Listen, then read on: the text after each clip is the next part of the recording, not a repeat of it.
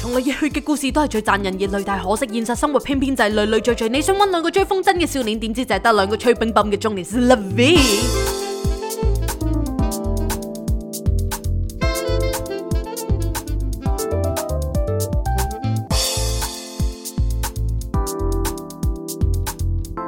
Not a romantic story. Cindy, Jason。歡迎大家嚟到準時嘅星期一，冇錯，係久違嘅星期一啊冇錯。咁啊，有我豆沙喉，同埋係我身邊有。 ！Cindy，大家好，歡迎大家嚟到《不浪漫故事》第八季第二十四集。冇錯，話咁快就已經嚟到第八季嘅尾聲啦。係啦。其實我哋一季兩季其實都冇乜意思 嘅，所以大家見我呢排嘅 update 咧，都拎走咗咩 S 八啊，咩 EP 幾多咁樣呢。點解嘅？唔係因為誒、呃我覺得好似真係冇乜意思，好似太長啊，唔變咗係幾好喎，我覺得。係咩？係啊。咁我加翻你先。加翻先啦。好似令到啲人覺得我哋做咗好多集咁咯，係啊邁向人瑞 podcast 界嘅人瑞。我哋根本就係，人瑞，真係啊，真咪係。打不死嘅曱甴嚟噶嘛，我哋係。你諗下，我哋失聲都照錄啊！大家係聽啊下 J 翻把聲，我把聲咧，話説即係上個禮拜我都我病咗成兩個禮拜啊嘅，其實上上個禮拜三嚟緊開第始，嚟係緊第啦，三個禮拜，係係係，我把聲都未搞掂。真係真哇！係，我真係唔知點解我啲病咧，即係我懷疑我自己嘅身體啦，係係養菌嘅好地 方啊，即係滋養細菌嘅好地方啊。係係哇！你知唔知我係咳到潤都甩啦？係，我係咳到咧，直情係肺癆咁樣，真跟住之係啊！後係咳咗嚿環痰出嚟。係大家有冇睇過咩叫環痰啊？我想嘔啊！你唔好再講。哇！屌環痰係咧，係真係黃色同埋結㗎。哇！我真係有啲想嘔啊，不如你停一停啦你。知唔知我有？哇！我眼燈斬咗。係啊，叫你停啊，咪講啊。你知唔知我喉嚨入邊有四嚿啊？哇，好癲啊，真係我。好辛苦，我真係咳到咧，我真係我真係咳到潤到出，我先咳咗一嚿出嚟。但係其實咧，你譬如痰咧，應該係要化嘅。係，你譬如夾硬咳咧，你可能真係會整損你把聲㗎。我而家把聲咪傷咗咯。係咯，你知啦，即係大家都等緊你唱歌㗎嘛。唉，冇啊！呢啲睇緣分 啦。你而家你而家真係上要唱完《光輝歲月》咁啊，冚家拎啦已經。 海闊天空啊，係冇啊！你呢啲聲嘶力竭原係咁㗎啦，要還㗎嘛我。而家咧，真係講嘢都上氣唔接下氣係，我又唔笑得啦，係因為一笑咧，我就會觸弄到自己嘅喉嚨，跟係住隨時就會咳。哇，咁所以我係不能夠笑嘅。好 tricky 喎。係啊，好 Kinder tricky 蛋。係咯，咁話説咧，即係上一集我哋就同大家分享咗，即係人生一定係要有嗰個話做就做嘅勇氣嘅，冇錯做咗先算嘅。冇錯，咁我哋既然講得分享得，係我哋啊梗係率先係一個人版啦。冇冇錯冇錯。我哋真係唔會呃大家噶嘛。咁上集我哋好似依依唔唔咁樣，咁啊講啲唔講吞吞啲，吐吐乜都唔講咁係樣啦係啦，但係又好似欲言又止啊咁係樣，啦係啦。咁可能大家有冇吊到癮呢？我哋就唔係知啦。掉但屌係晒鬼啦， 可能都冇留意到我哋有呢一個 action。係咁其實話說呢，即係我哋就唉好興奮咁樣同大家分享一個好消息啦係。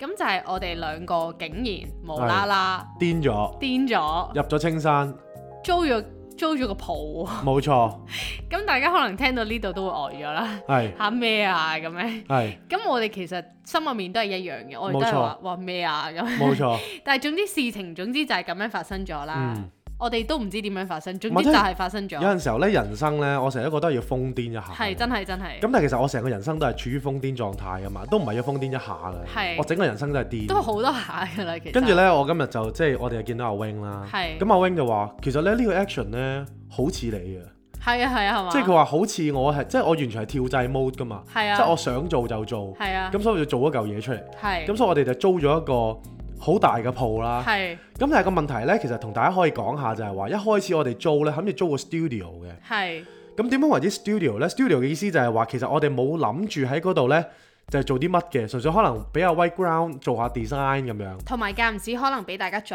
下，係啦，咁同埋有陣時錄下候 podcast 都會諗下咁啲樣 podcast 咧，有陣時係候我哋都要帶啲誒唔係聽嘉眾賓啊誒嘉賓上係啊嚟啦。咁冇理由下下都對撚住啲咪，即係或者下下都請佢哋上嚟我哋屋企。係啦係啦係啦，咁所以我哋諗住，喂，其實有個位，即係俾俾我哋去進化一下我哋嘅 podcast 嗰、個嗰係個感覺都好啊。咁但係呢，今次呢，就真係癲咗，原本諗住萬幾蚊 budget 嘅啫，係而家勾晒筆㗎啦已經，而家真係 double 都唔止啊！真係啊真係啊，係啊，所以我哋而家呢，係完全即係我而家係 keep 住一個 don't know mind 啊，即係我哋誒禪修嗰陣時候咧係啊，師傅成日都叫我哋 keep 住一個 don't know 係啊 mind，just 不 do it 啊嘛。係啊，不知的心啊，真係係。啊，就係唔知道啲錢點嚟啦，係唔啊知道點樣做啦，總之就 just do it 咯。總之就做咗啦。係啊，咁話說今日咧，即係都可以分享下，我哋其實同阿 wing 咧就誒呃喺、大概年幾兩年前咁樣，咁就喺同一個地方啦，冇錯一間 cafe 嚟嘅。咁喺嗰陣時，我哋同佢就坦白咗我哋户口有幾多錢啦。係咁佢係當面笑鳩我哋係嘅。真係當面笑 係真係鳩笑咗咗出嚟嘅咁，跟住佢就話：哇嗱，你睇下人生就係咁噶啦。佢話誒上年年幾前我哋坐喺呢一個位啫嘛，係你仲講緊你户口有幾多錢咁樣？係佢話而家你突然之間又話你租咗個鋪咁係樣，即係人生就係充滿呢一個 surprise 啦。冇錯，咁而我哋都誒好、坦白咁同佢講，其實我哋户口嘅錢係冇多到 嘅，係話唔緊要㗎，你哋賺咗啦，你無啦啦多咗間鋪，咁啊係喎。係咁所以如果即係大家喺誒、呃人生某一個關口啦係即係可能有啲嘢你會覺得啊，好似理性上係唔 safe 嘅，係即係好似係好大冒險嘅係，但係你個心又其實好想做喎。係。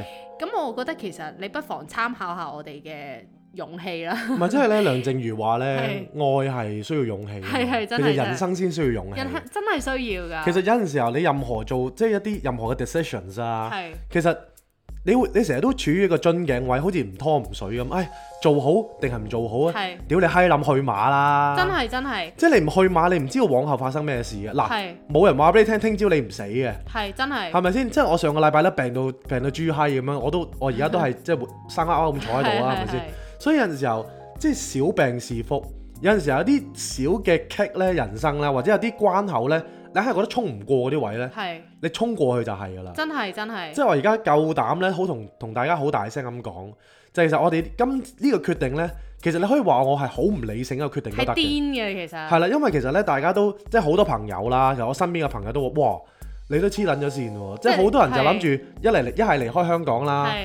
第二就係唔會再租鋪啦，因為係個個都 home office 啦嘛。同埋而家個市其實大家都知係差噶嘛，係啊啦，咁可能大家有錢都未必會留喺香港消費啦，係啦即係都去晒旅行啊咁。係啦，咁我哋其實喺呢一個個市冧緊嘅時候，突然之間入咗去咧，係其實你問你問我理性上我都覺得誒咁嘅咁樣，但係我哋其實呢樣嘢係我哋顯化出嚟唔㗎。係？其啊實有危就有機嘅，知唔知點解啊？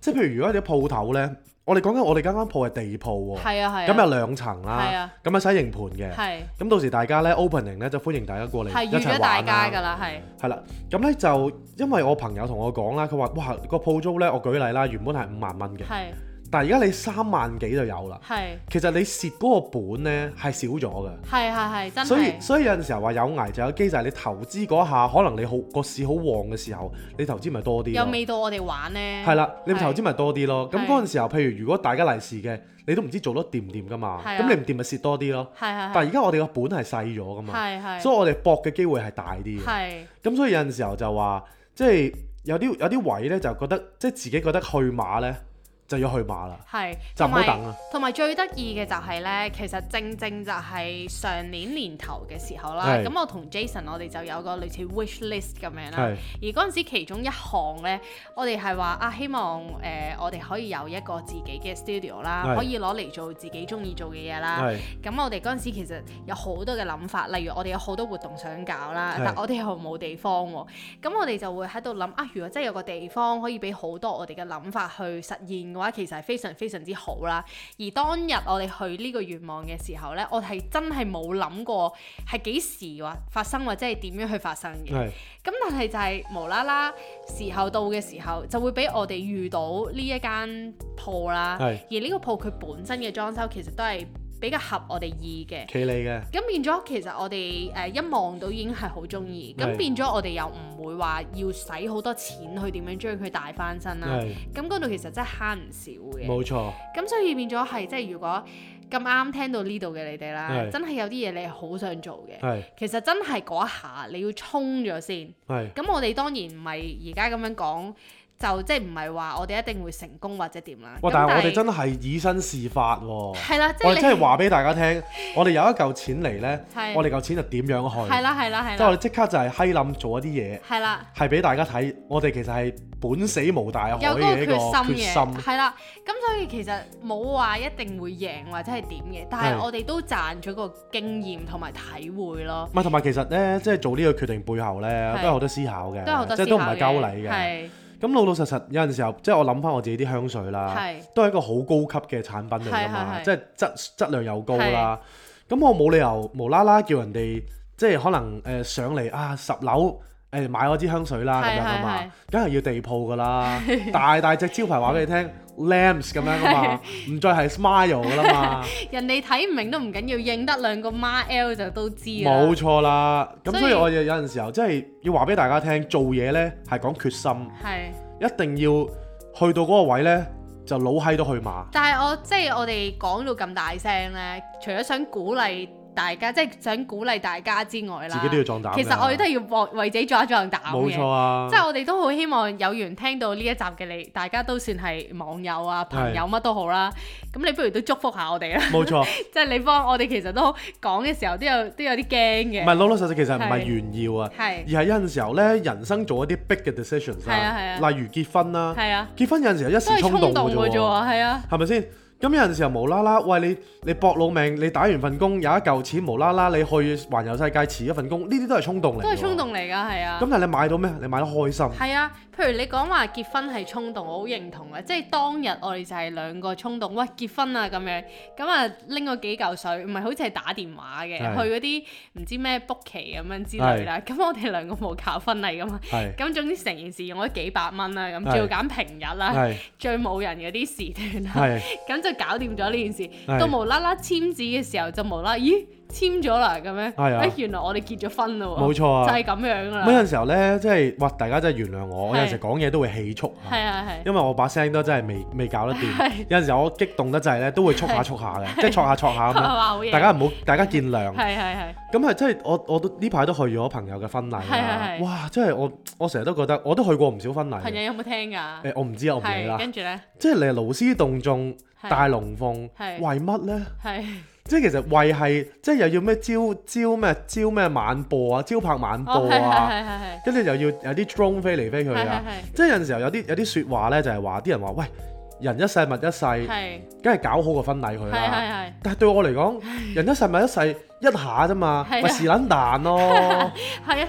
其實我有咩要哋留念啫？其實我哋嗰陣時咧，仲要係佢要跟住佢讀嗰啲類似少少聲明咁樣啊嘛，跟住我好似連讀自己個名都讀錯咗定唔係咩知點，哦總之讀錯咗啲嘢嘅。係，咁但係就係咁樣咯，就係即係傻下傻下咁樣，其實都係一個經驗嚟唔係即嘅。係我身邊咧都有朋友係離咗婚嘅，係咁我成日都話其實你結婚搞咁大龍鳳，係你大家利是，係你相處得唔好離婚，係。咁你又要同即係你同啲親戚講你又唔好意思，都唔使交代㗎啦。因為好似應該嗱你嗱 IG，我我舉例啦，講嗰陣如果有一日係我哋真係大家利是有啲咩生即係即三係要長要兩離短婚咁啦樣啦係嚇，屌嗰度屎撚蛋啦，唔係到時 到時都唔知，我哋 都有好多聽眾要交咪代叫叫嘅。工人做見證人 算啦，簽翻離婚紙。唔係㗎，你要上律師樓㗎，係要咩俾要俾錢㗎都。我要俾錢嘅係啊我哋為咗啊咁咪唔好慳嚟啊咁咪唔係好嚟啊慳嗰幾千蚊律師費，我哋唔好搞咁多啊嘢。真係唔好搞咁多嘢啊係啊！我哋過埋呢一世啦。苟且偷生啊！我哋兩個我 係平平靜面靜阻阻過咁埋樣呢一生，係啦，咁即係即係講笑完啦。係咁我哋其實都係想話俾大家知，人生有好多唔同嘅決定係咧，其實都係衝動嚟嘅啫。冇錯，咁但係嗰下衝動其實都係會為你嘅人生帶嚟更加多嘅體驗啦，同埋啊改變啦，係啦，因為你永遠真係唔會知道你下一步係會點樣。冇錯，咁所以係咯，希望呢個少少嘅分享都可以俾到少少嘅觸動大家啦。係咁我哋今日其實都準備咗一個 topic 咧，係想同大家分享下。其實同我哋都有關都嘅，有關嘅，嗯係因為我哋發現呢，我哋嚟緊就要係老闆同埋老闆娘嘅身份啦係，無啦啦有間鋪咁樣，冇錯，咁大家入到嚟，我哋都唔可以兩個結結獸形象噶嘛，係即係我哋一定會 hold 得住個即係你可以當我係長激尾嘅激獸，但係其實我就唔撚 係。係，即係我哋自己都一定要學識點樣去 hold 得住個場面啦。咁我哋喺兩個討論嘅期間啦，係即係我哋就即係歸納咗幾點係覺得，哇唔係如果一定要做大佬嘅，即係係俾人覺得你係做大佬嘅材料嘅，咁係一定係要有以下幾點係要留意下嘅。第一點就係人係靠衣裝，冇錯冇錯，就好撚緊真係要嘅。好緊要哦我，成日都叫大家梳頭，係真係係啊，嘛？即係你唔梳頭都洗乾淨 個頭，係啊，唔好大佬夏天熱賴晒咁樣成頭大汗，屌你呢一頭一條條張住晒，一係絲絲係一索索咁樣。即係有啲女仔呢係都會講嘅就係話，喂夏天即係女仔唔唔成日洗頭啊嘛，係唔係嘅一啲啲啦係，即係你呢？我日日都洗㗎，係咩係啊，跟住哦，係係，咁佢就成日都講就話，誒女仔唔使成日洗頭嘅，係係。屌你你夏 天，你即係張住晒一條條，好似有啲頭油 咧，自己散出嚟，你真係唔開胃係嘅，真係真係，啊一定要保持係整潔，係企理係嘛，唔 gel 頭都要梳下個頭，係係真係咪先？真係分翻條界先，真係。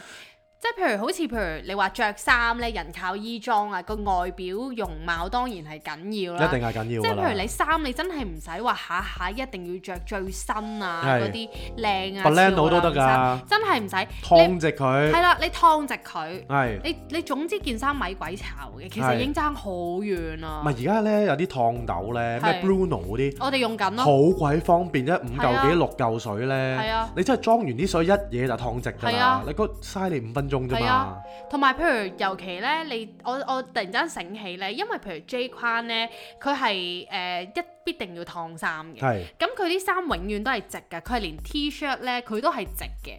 咁我啱啱開始同佢一齊嘅時候咧，其實我就有啲誒、呃、愕然係嘅，因為對於我嚟講，點解要着 T-shirt 其實就係因為貪佢方便啊嘛，係就係想佢一粒就走啦。咁但係咧誒，因為我睇慣咗 J 框去燙衫，變咗我都有受影響嘅。咁然後咧有一日咧，我哋呢排成日早課咧，咁然後我哋都堅持會燙衫啦。係但係有時你趕嘅時候呢，你真係會有啲位可能係冇燙得咁直啦。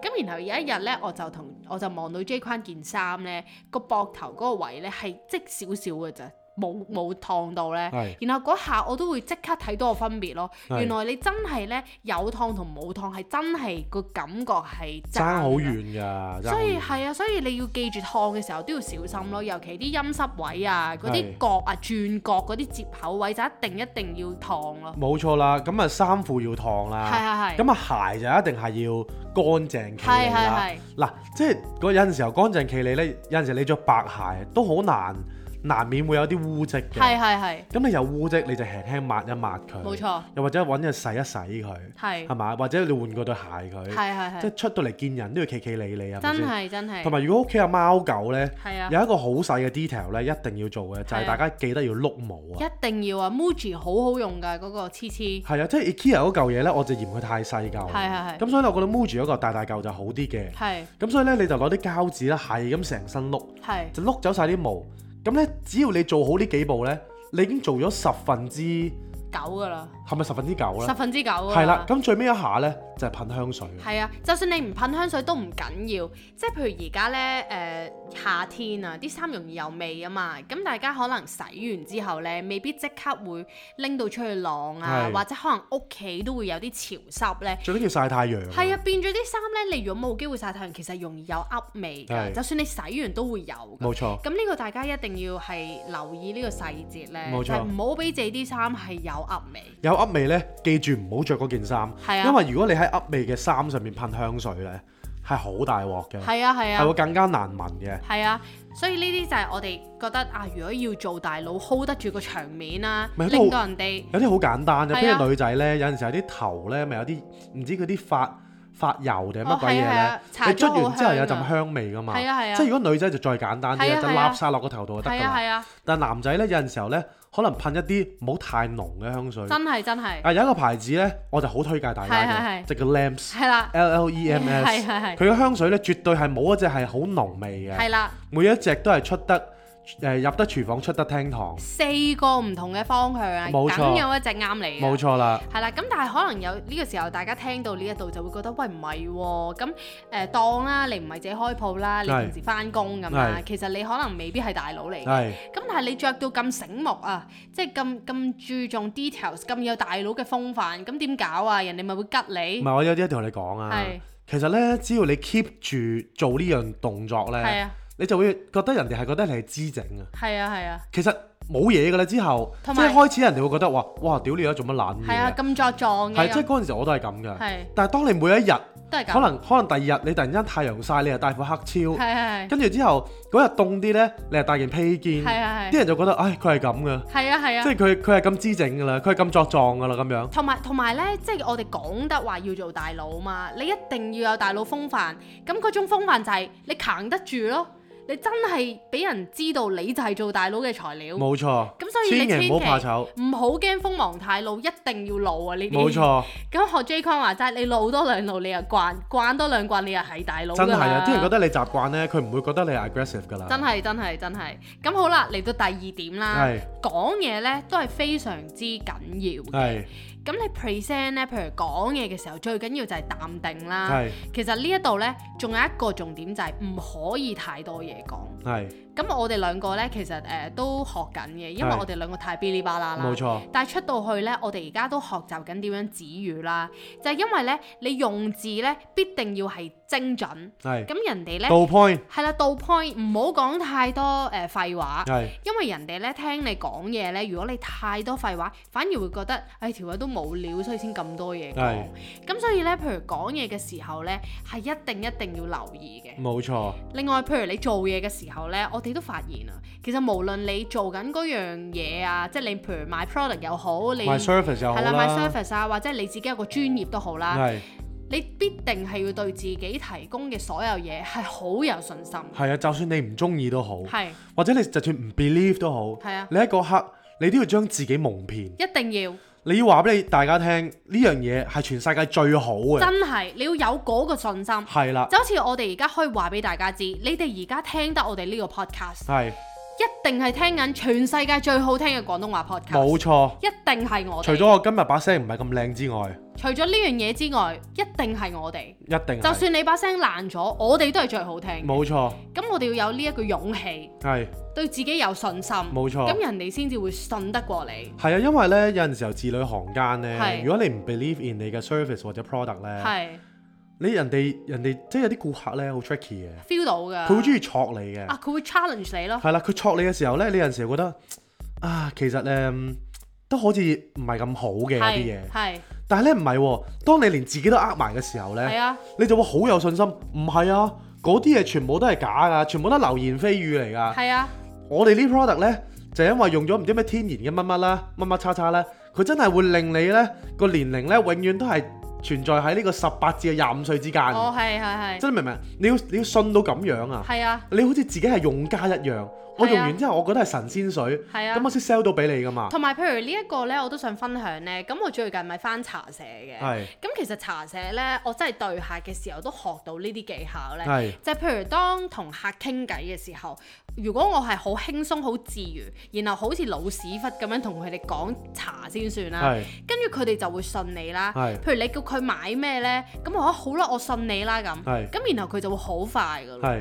但係反而譬如如果你譬如好恭敬咁樣啦，係即係好似誒誒有少少驚咗佢啊，同佢嘅地位好似係啊，我要 serve 佢，佢係客，即係佢好似高你一等喎。係咁咁樣其實人哋反而就唔會信唔你係其咯。實玩心理戰啫嘛。少少少少即。係講真，如果我覺得我係上把，你係下把嘅時候，咁我咪會覺得啊，我可以 challenge 你咯。係啊係啊，但係其係實啊如果你又唔卸佢嘅，係啊你覺得你知道呢個 product 嘅資料係熟過佢熟過佢係嘅啊，咁你咪 head 住佢咯。真係真係，咁你深刻有啲位就係話，哦，你唔買啊，你唔買係你嘅損失咯。係啊真係啊，你明唔明？你個個態度係要咁樣冇啊，錯，即係當然你唔需要咁講啦。係係係，但係你即係深刻就覺得啊，我啲我啲產品咁好，係啊，你唔買嗰度一千幾百蚊，你唔買啊，哦咁你走走寶咯寶咯係咁樣啊。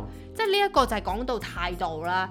咁其實有仲有另外一個態度呢，係我哋都覺得係非常之重點嘅，就係其實誒通常做得大佬 hold 得住個場面嗰啲人咧，佢哋係永遠都唔會做情緒嘅奴隸㗎。係佢哋咧係永遠有能力可以將自己嘅喜好放低啦。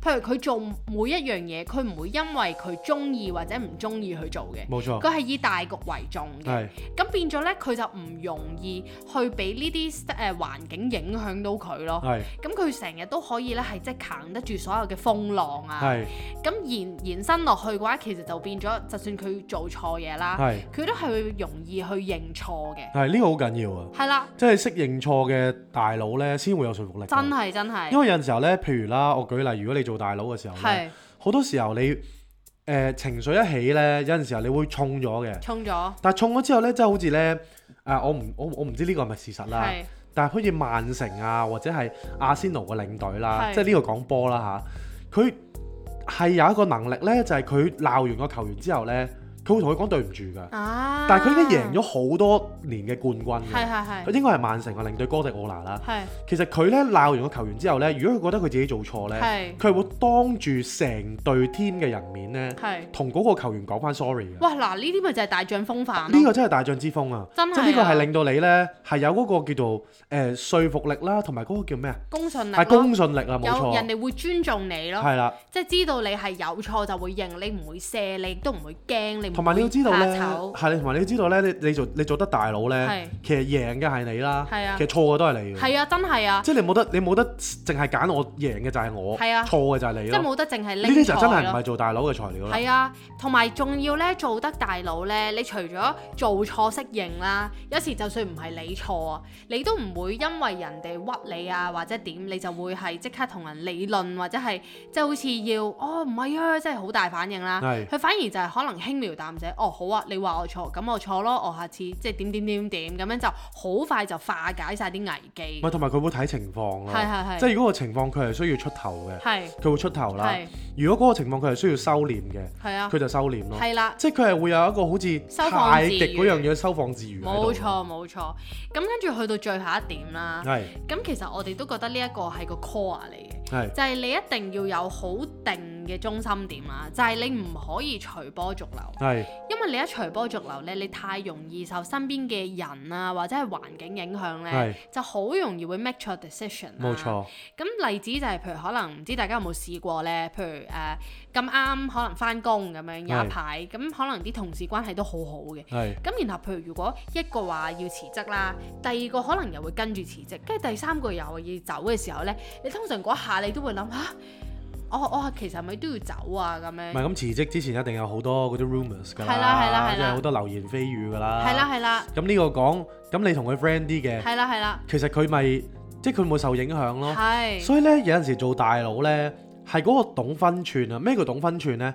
就係、你同朋友之間或者同事之間咧，你會識保持一個距離。係啊，，你唔會太受佢影響咯。嗰個距離咧，有陣時候你可能好 friend 底啦，係，但係我有啲人好勁啊，即係呢樣我都未必做到啊嘅。嗯，就係佢佢會覺得咧，哇！佢做嘢嘅時候咧，唔好惹佢，哦係係，或者係佢做嘢嘅時候咧，你就真係要一百 percent 好認真咁對待哦工係作。係係係，但係當係朋友嘅時候咧，佢分得好清楚，佢就係朋友。係啦，即係呢啲人係好勁啊，係啊我都未必做到啊呢樣嘢。即係佢可以做到，就算我同你 friend 啦，即係我哋可能 lunch 啊或者放工，甚至放假約出嚟玩，我可以同你玩到好 friend。係。但係一做嘢嘅時候呢，佢就另外一個樣。其係實呢啲先真係勁啊！係，咁所以其實人哋咧會喺心裏邊咧係好尊敬呢啲人，係啊係啊係啊，好恭敬呢啲人，好冇錯 respect 呢啲人咯，冇錯冇係啊，錯，因為佢哋識分公同私啊嘛，冇錯冇錯。係啊，咁所以呢一度呢，就係、誒、歸我哋歸納咗幾點啦，就係、我哋兩個自己傾嘅時候呢，就會覺得啊，其實如果要 hold 得住個場面，就必定係要做到呢幾個方向啦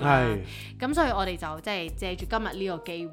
係就同大家分享下我哋嘅睇法啦，冇錯順便啊提一提我哋兩個將要成為大佬嘅人啦。係 咁我哋非常共勉之之係啦，非常期待大家嚟我哋嘅鋪頭嗰度，係咁啊同我哋一齊去九月尾啦，玩下啦，九月尾啦係啦，九啊入邊應該有好多嘢發生嘅嘅，係咁咧人即即係輕輕都講下啦，係即係點解要租呢個鋪頭係咧？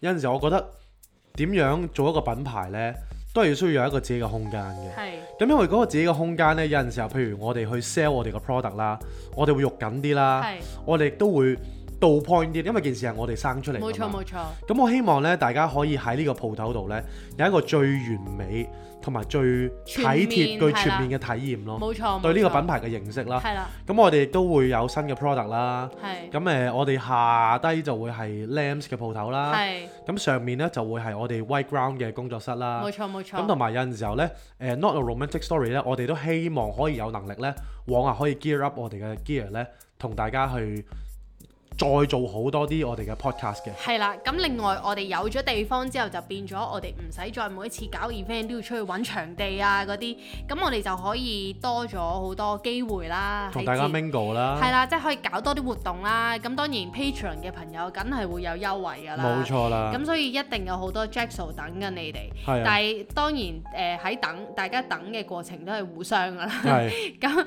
我哋等你，你又等下我哋咁樣， 咁啊大家等下等下啦。咪同埋咁係咧，啦即係呢一排咧，我有個體會，係係係即係其實即係我而家三十三十有七啦嚟係緊。係我希望大家，如果你係三十五歲之前咧，係。真係養好個身體，哦，係係係，因為咧養病咧係好嘥時間。係即係你諗下，我無啦啦就荒廢咗兩個幾禮拜啦。真係啊，即係其實都唔可以話荒廢啦，但係其實每日做嘅工作啦，其實都力有不逮嘅。同埋慢咗好多咯啲嘢。係啊，即係個腦又唔 function 啦，咁你又係唔舒服喎。係你又不停咳啦，瞓又瞓得唔好啦，係所以其實任何嘢咧都係假，老生常談。我而家都驚啊，其實我而家都怕怕，所以我而家咧都要係早睡早起啦，跟住食嘢盡量食少啲誒凍嘢生冷係係啊嘢，即係我唔會飲凍嘢啦，係跟住盡量食少啲肉啦，係多啲蔬菜啦。有陣時候咧，真係唔到你唔認老啊！真係啊，即係人人嘅體力係咁多得咁多嘅，係啊，你要 drain out 佢咧好容易啊！係啊所以咧，最緊要大家養好個身體，希望我下個禮拜咧可以有一把清涼嘅聲音同大家再會啦。今日今集係咁先啦，拜拜。 Not a Romantic Story, Cindy, Jason.